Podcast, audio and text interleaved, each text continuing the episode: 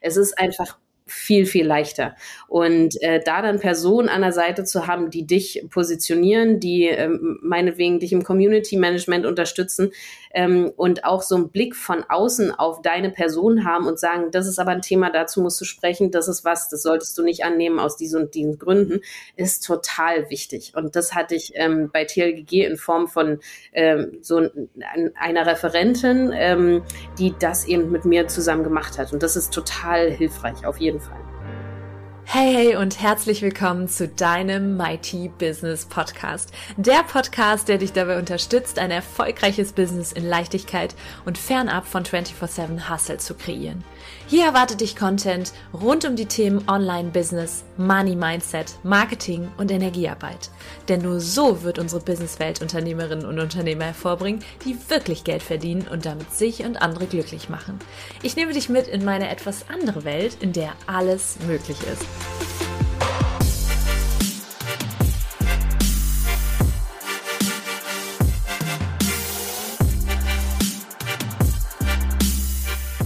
Hallo und herzlich willkommen im Mighty Business Podcast. Schön, dass ihr eingeschaltet habt. Ich habe wieder einen Interviewgast heute hier im Mighty Business Podcast und zwar Franzi Kühne. Ich freue mich riesig über dieses, ja, über diesen Gast. Einfach toll. Ich habe mal angefragt und das mache ich häufiger mal so, Frauen anzufragen, die mich interessieren, von denen ich weiß, dass ich selber noch was lernen kann und sie hat zugesagt und ich freue mich sehr. Ein kleines Intro zu ihr und ihrer Person. Franzi Kühne ist Mitgründerin und ehemalige Geschäftsführerin der Digitalagentur TLGG, Aufsichtsrätin, Autorin, Chief Digital Officer, äh, Officer im Jobsharing beim Familienunternehmen Edding, echte Pionierin. Sie hat damals die erste Social Media Agentur gegründet, ist jüngste Aufsichtsrätin gewesen bei der Freenet AG, Spiegel Bestsellerin Buch, da werden wir auf jeden Fall drüber sprechen, was Männer nie gefragt werden. Ich frage trotzdem mal. Franzi, ich freue mich riesig, dass du jetzt heute hier bist und wir dieses Interview führen. Herzlich willkommen. Ja, vielen Dank für dieses schöne Intro. Ja, ich freue mich auch hier zu sein. Also, wenn ich das so runter äh, lese oder erzähle, was du alles schon gemacht hast, da sitzt sicherlich die eine oder andere Frau und hört den Podcast und denkt sich, oh mein Gott, wie hat sie das alles geschafft? Das ist so viel und mhm. ähm, hat da irgendeinen Traum, den sie verwirklichen will und traut sich aber einfach nicht loszugehen. Und für mich ist so, ich präge da ja das Wort, also mighty, ne, Macht auf Deutsch, neu. Ich frage mich immer so, Macht, warum ist das bei uns in Deutschland so negativ besetzt, das Wort, ne? Das, ähm, mhm. Dabei ist das doch so kraftvoll, wenn wir unsere Macht ergreifen und gerade wir Frauen unsere weibliche Macht ergreifen, dann wird Großes möglich und das zeigst du.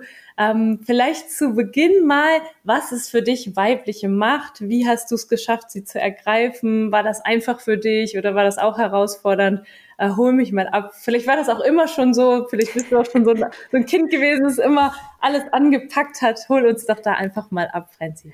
Also wenn ich, wenn ich so dieses Intro höre, was du gerade gemacht hast mit äh, Bestseller-Autorin ja. und Gründerin und Aufsichtsrätin und jetzt CDO und so, da denke ich mir auch, meine Güte, das klingt alles so furchtbar geplant mhm. und nichts davon war irgendwie geplant. Also ich wollte äh, früher in meinem Studium, äh, Jurastudium Kriminalkommissarin werden und ähm, habe halt so deswegen angefangen, Jura zu studieren, weil ich im Tatort die erste war, die den Täter erraten hat und dann dachte, da habe ich irgendwie ein Talent für. Mhm. Und ähm, während des Studiums habe ich dann meinen späteren Gründungspartner Christoph kennengelernt und es war alles so, ja, dann mache ich jetzt hier ein bisschen Agentur und es hat sich auch am Anfang so angefühlt wie Agentur spielen und gar nicht wirklich wie irgendwie äh, was, was geplant ist. Also mhm.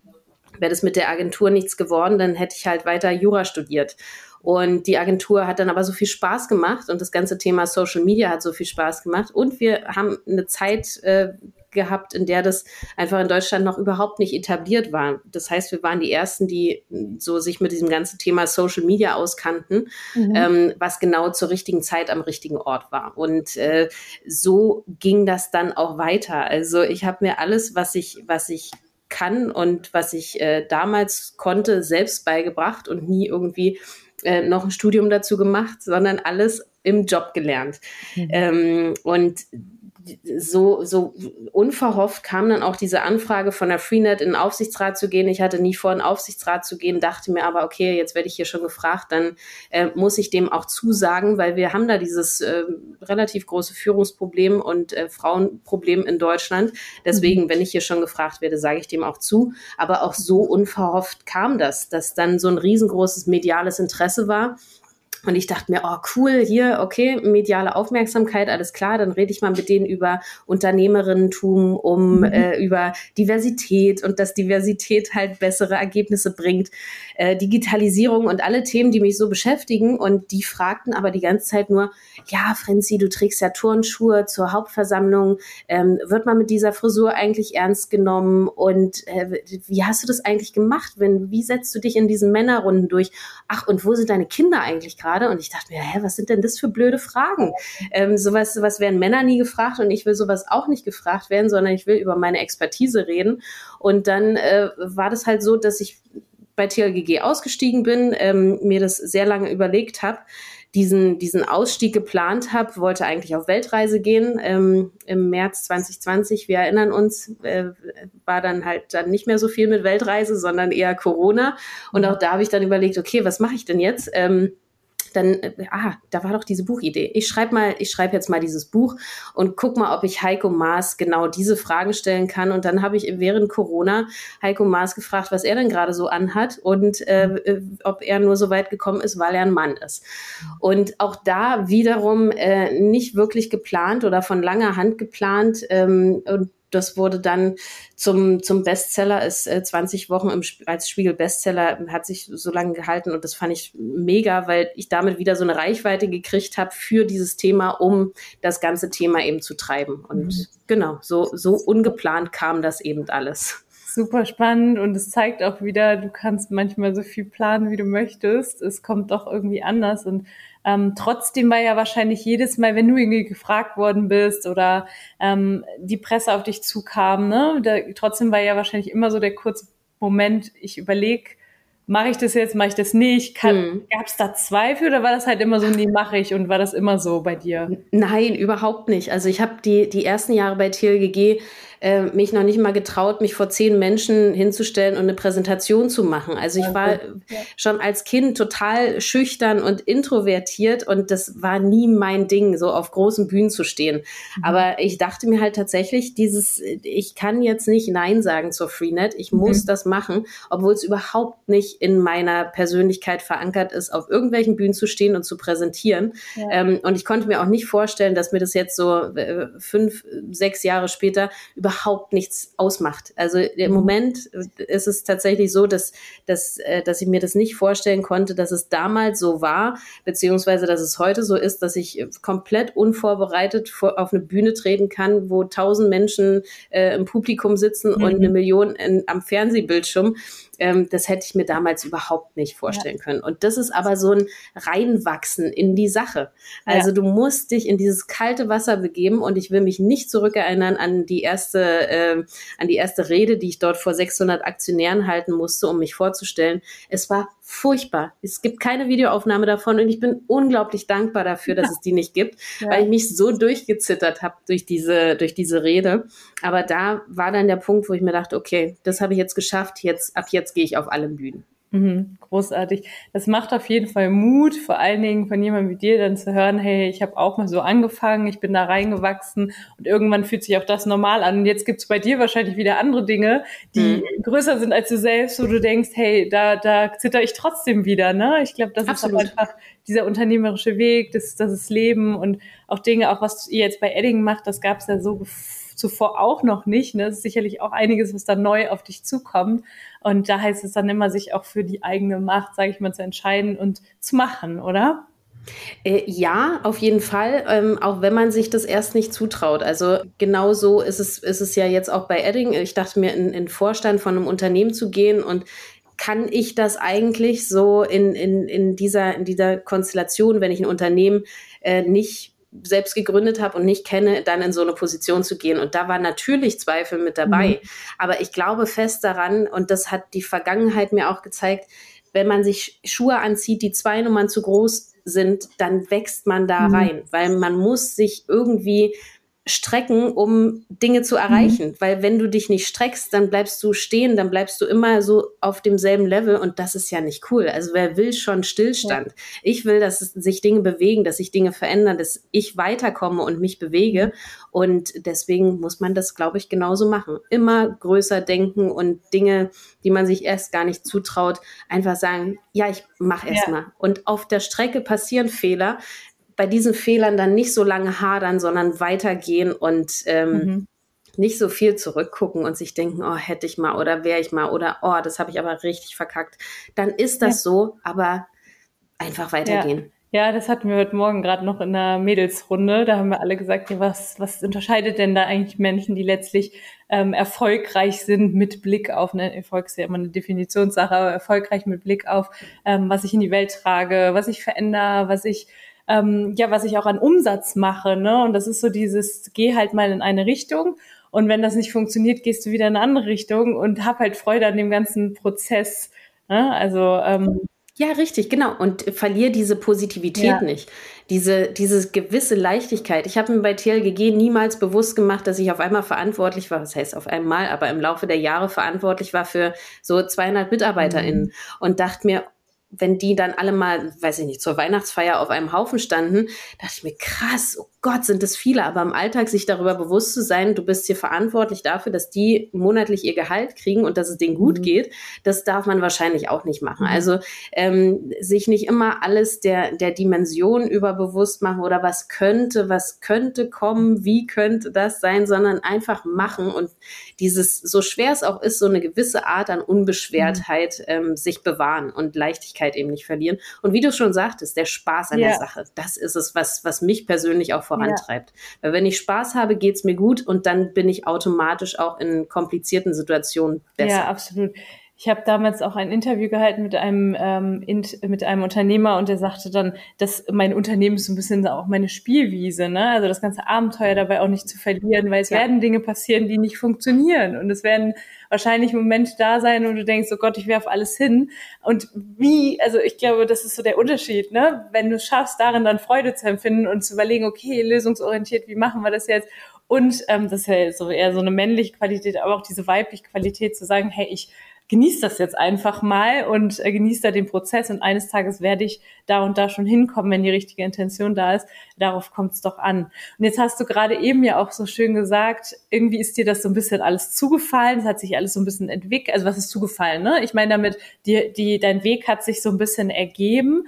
Ähm, und die mhm. erste mhm. Social Media Agentur, die ihr gegründet habt, ähm, das war ja jetzt nicht so dein Plan, hey, ich will mal irgendwann Millionärin sein, beispielsweise, wie es oftmals bei gerade jungen Leuten anfängt, oder ähm, ich möchte, oder mhm. vielleicht sogar, hey, ich möchte ähm, den Friedensnobelpreis gewinnen oder keine Ahnung, sondern du bist da halt irgendwie so rein reingerutscht. Und dann gibt's auf der anderen Seite halt Menschen, die versuchen und machen und tun und ähm, irgendwie zündet's noch nicht so ganz. Ne? Und die versuchen vielleicht auch, ähm, ja, versuchen sich an verschiedenen Dingen und ähm, Jetzt ist so meine Frage dahingehend, was glaubst du denn? Ich meine, Startup-Szene kennst du zu Genüge.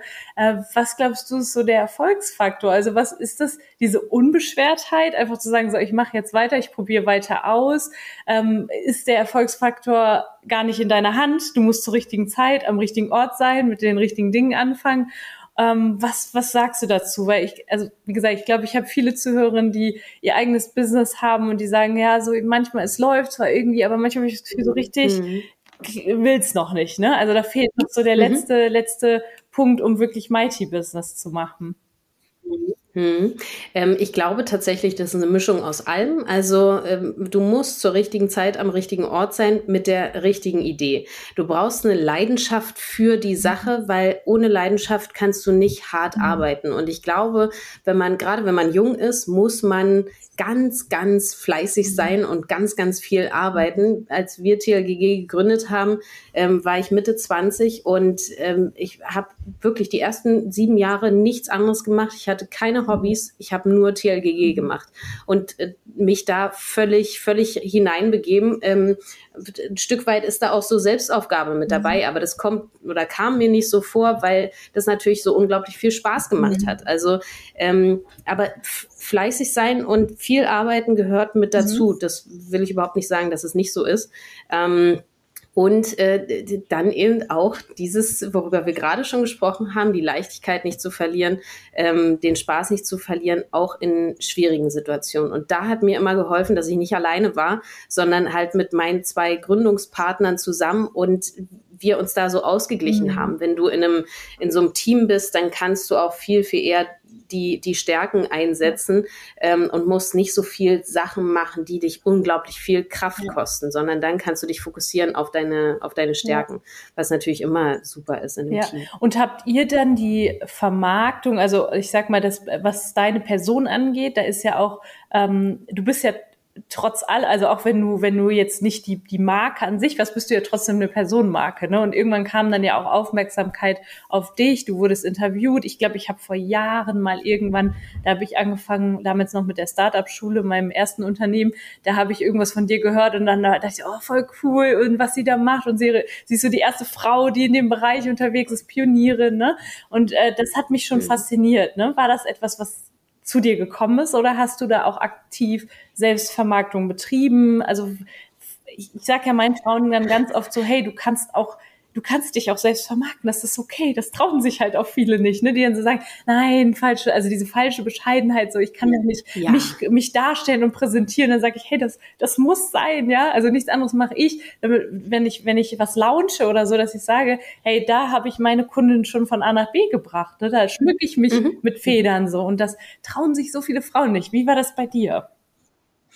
Ach, eine schwierige Frage, weil so Selbstvermarktung, das klingt in meinen Ohren äh, genauso wie da die Frauen, die du so oh gecoacht hast.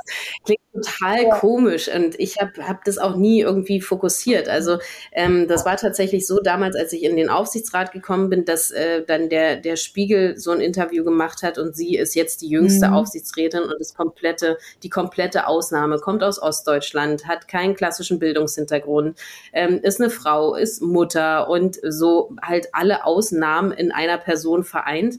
Und das war der Startschuss dafür, dass es dann eben losging und so viele Interviews mhm. kamen.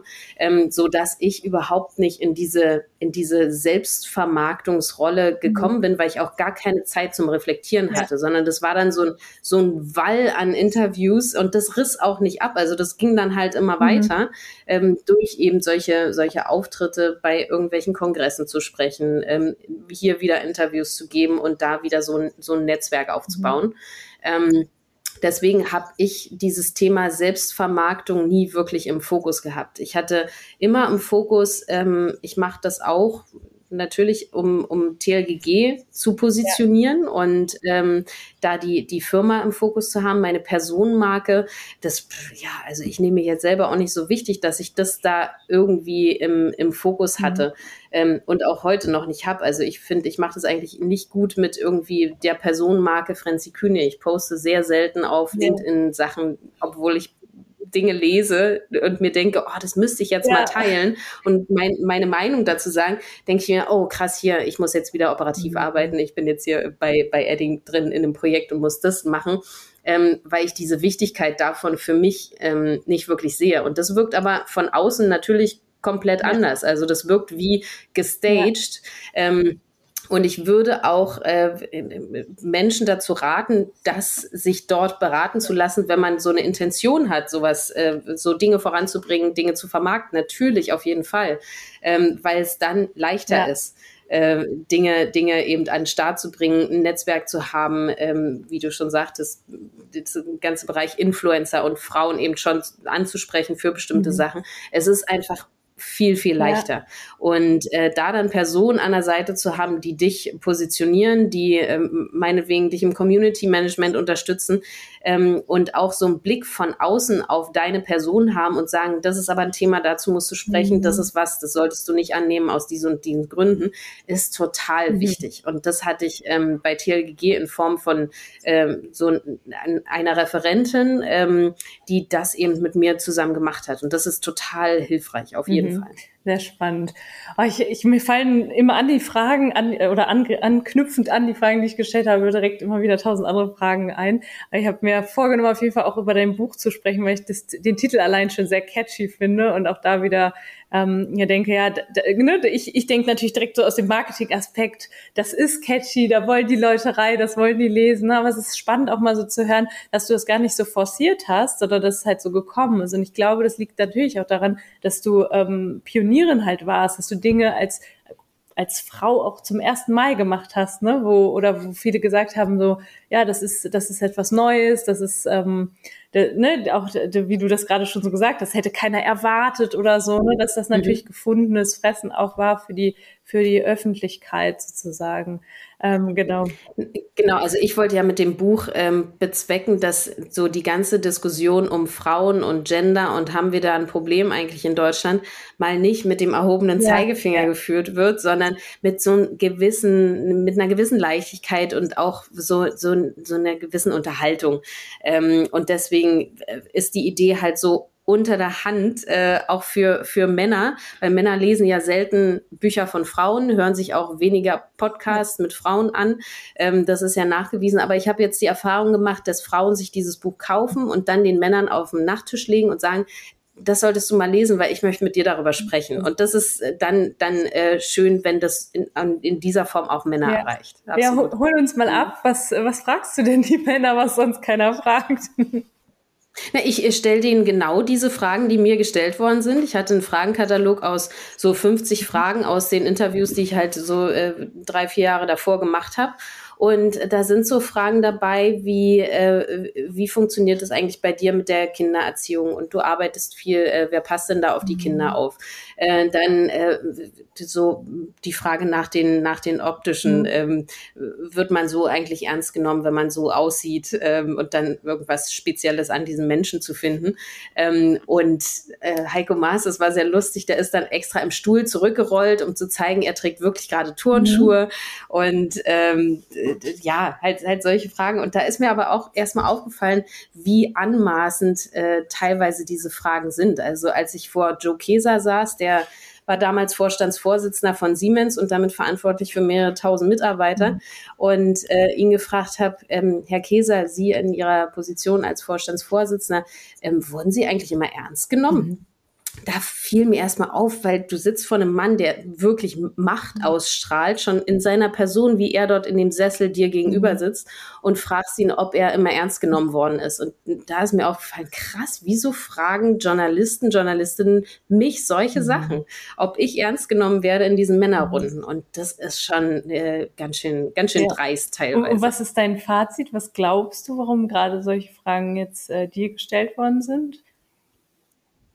Das ist tatsächlich so ein, so ein ähm, Ausnahme sein in so einem, so einem Kontext. Das, was wir gerade schon hatten in dieser äh, Businesswelt, sind tatsächlich sehr, sehr viele Männer, die sich da positionieren, die dort Standard sind und auf einmal kommt die Ausnahme und wie, wie hat die das eigentlich ja. geschafft? Wie fühlt die sich dabei? Warum sieht die so aus? Wie kommt die an? So diese ganzen Fragen, die total menschlich mhm. sind, ähm, sind auch völlig okay, das, äh, mhm. das zu fragen, weil mich interessiert es genauso, wenn ich das ja. so, so lese. Aber ich will halt nicht, dass es nur Frauen ja. gefragt werden, sondern auch Männer. Ich will auch wissen, wie sind Männer dorthin gekommen? Was ist ihr Trick? Wie setzen sie sich in Runden durch, in, in Gesprächsrunden, wo halt sehr viele Frauen sind? Was, was machen die da eigentlich? Was sind ihre Tipps und mhm. Tricks? Und wie organisieren die sich privat, wenn sie ähm, zwei, drei Kinder haben? Ja. Ähm, wie läuft das eigentlich? Ja. Und da fällt dir aber auf, wenn du sowas fragst, ja, okay, also hinter jedem erfolgreichen Mann steht eine Frau, die dann eben das Ganze zu Hause ja. macht. Ähm, und die eigentlich relativ wenig damit zu tun haben, mit diesem ganzen Business, dann jetzt, wenn sie schon ein bisschen älter sind, aber auch sagen, fuck, ich habe da echt was verpasst. Ich habe meine Kinder nicht aufwachsen sehen. Und zu welchem Preis dafür, dass ich Karriere gemacht habe? Ja, also es sind unwiederbringliche Momente und Sachen und Lebensphasen dabei von den Kindern, die sie einfach verpasst haben. Und das ist der Preis, den sie tragen mussten für die mhm. Karriere. Und dann denke ich mir, das müssen auch junge Männer von heute lesen, dass die sich bewusst dann zumindest auf diesen Weg begeben. Ja. Ähm, und das nicht so unbewusst passieren lassen, weil das sind Dinge, die sie bereuen. Ja. Und darüber sprechen Männer total selten. Und die Erfahrung, die ich gemacht habe mit diesen Fragen ist, die sind einfach nicht gewohnt, über was anderes als über Business mhm. zu reden. Ähm, und so diese, diese gewohnten Fragen, auf die sie dann so eine Presseantwort haben. Und die Fragen waren sie halt nicht mhm. gewöhnt. Und deswegen war das, waren es sehr persönliche Gespräche und man ist schnell auf so eine vertraute und vertrauensvolle Ebene gekommen, die manchen Männern sogar im, im Nachhinein ein bisschen gruselig mhm. war. Und äh, wo sie dann im Autorisierungsprozess im Nachhinein auch gesagt haben, ah nee, das, das möchte ich nicht ah, ja. über mich über mich lesen. Das äh, genau, das ist dann sowas, was jede Journalistin, jeder Journalist kennt, mhm. dass dann die besten Sachen auch wieder gestrichen werden. ja, ja, weil da eine ganz andere Art von Öffnung auch passiert, ne? sich zu öffnen Absolut. und zu teilen, was auch privat einen bewegt. Richtig spannend. Danke, dass du das hier geteilt hast. Danke für die die Insight äh, Insights, Franzi. Ähm, wenn ich jetzt mal so überlege, ähm, ich habe vorhin gehört, da dachte ich so, das muss ich auch unbedingt fragen. Ich habe nur mal kurz reingehört in eurem Podcast mit äh, Verena Poster und Lea Sophie. Und da ging es darum, was dich antreibt. Und da hast du so was Schönes gesagt. Ja, letztlich äh, schon morgens einfach aufzuwachen, meine, meine Tochter anzuschauen. Ne, das treibt mich an.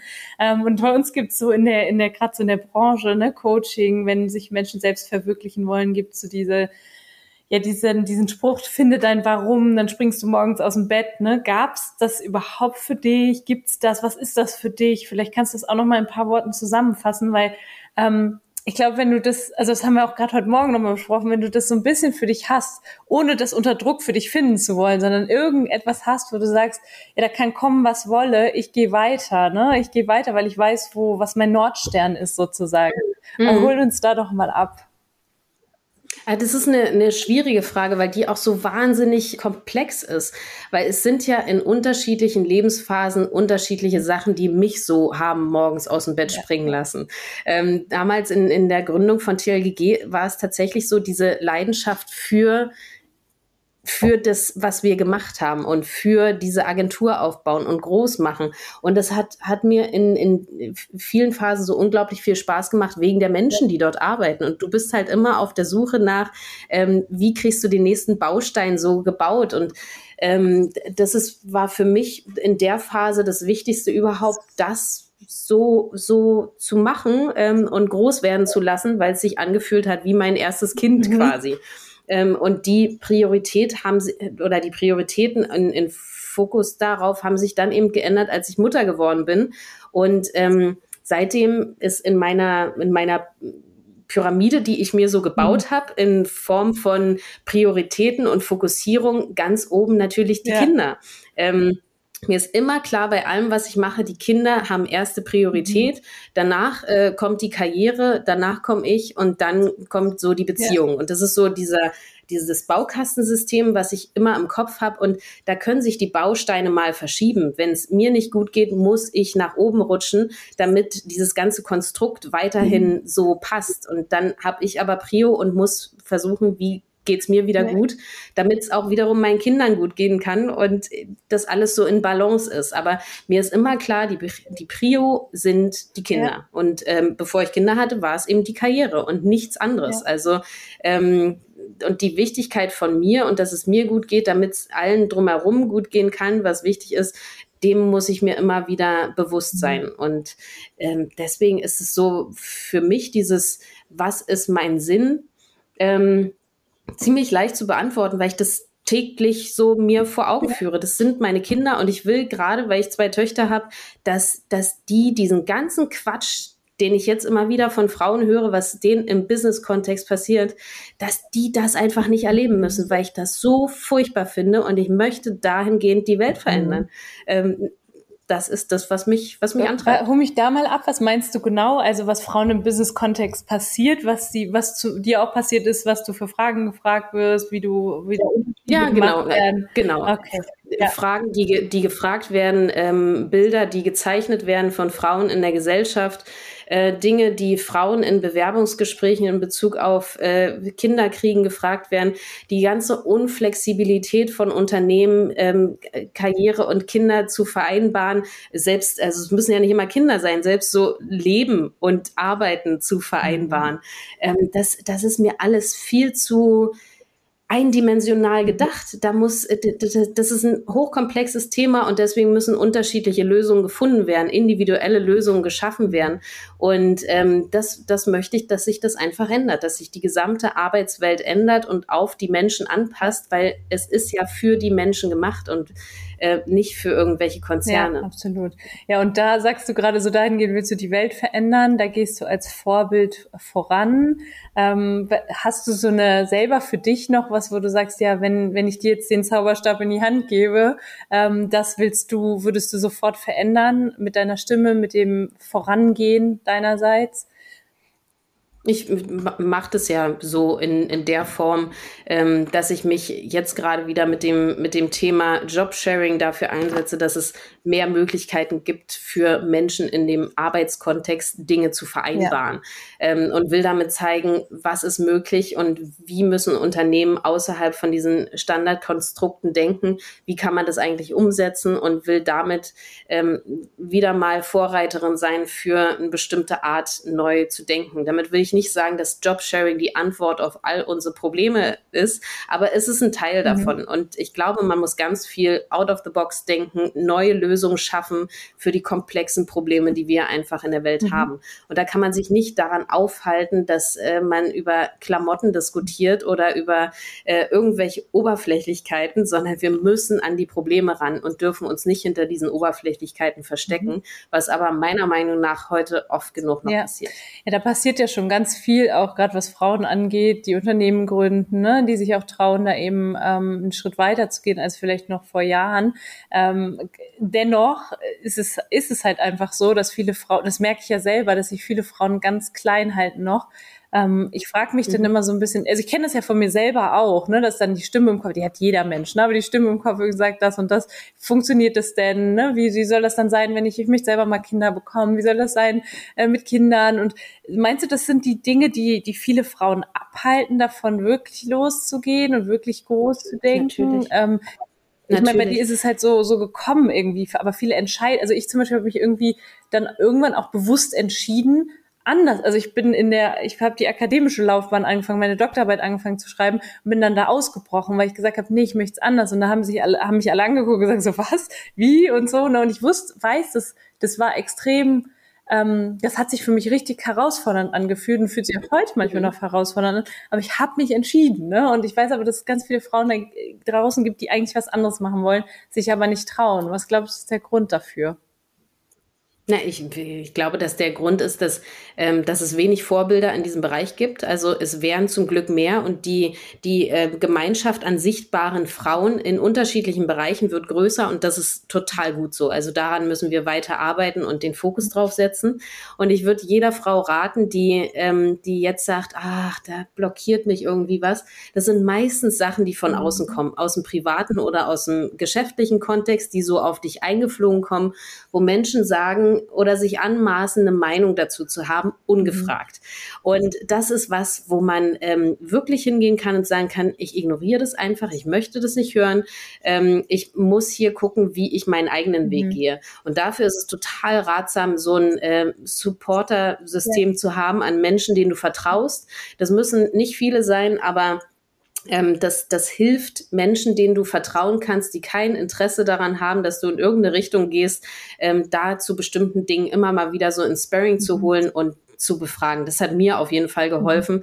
da nicht mich beirren zu lassen und ja ähm, gerade so in der Zeit, als ich, als ich schwanger war mit meinem ersten Kind und äh, alle gesagt haben, oh Gott, äh, die, die, meine Gründungspartner haben gesagt, willst du die Firma ruinieren? Äh, auf der privaten Seite haben sie gesagt, na ja, aber du kannst ja dann nicht gleich wieder arbeiten gehen, du Rabenmutter. Und dann prasselt so ja. viel auf dich ein und dann, dann muss ich einfach sagen, ey, nee, es ist mir jetzt ja. egal. Ich fokussiere mich auf mich selbst. Ich gucke, wie geht's mir gut, weil dann geht's auch meinen mhm. Kindern gut. Ja.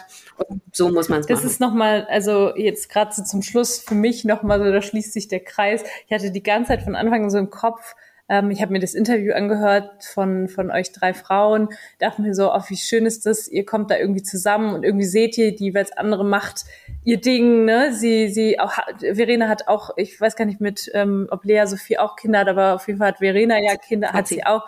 Ne? Verena, genau, auch, Verena auch. Und, auch. und da habe ich so gedacht, irgendwie ist das schön, ne? Ihr kamt da zusammen, sowieso Freundinnen, die einfach sich unterhalten haben. Und das braucht jede Frau, meiner Meinung nach, andere Frauen, die da in eine ähnliche Richtung ja. geht. Ne? Weil wenn wir, ähm, ich habe auch ganz, ganz viele Freundinnen, die was ganz anderes machen. Ne? Und das ist auch wunderschön, die supporten mich auch. Aber wenn ich dann so wirklich mal ein Thema habe, ich merke, das habe halt ich gerade als Unternehmerin oder als Frau, die einfach Dinge mhm. anders mhm. macht, die so dahingehend halt die Macht ergreift und irgendwie die auch zum Ausdruck bringen möchte, ähm, da brauche ich Menschen, die das verstehen können, die es nachvollziehen können und die mir da den Rücken stärken. Deswegen ist das ein super, super Tipp. Genau. Ja. Genau so muss man es machen. Sehr schön. Und das kommt wahrscheinlich auch irgendwann, oder? Ich meine, wenn du rausgehst, dann wirst du auch gleichgesinnte Menschen treffen. Das ist so meine Erfahrung. Ähm, oder würdest du vorschlagen, da auch aktiv zu sein und zu suchen und sich zusammenzuschließen? Nee, genau. Also das kommt nicht einfach so. Ja. Du musst aktiv sein.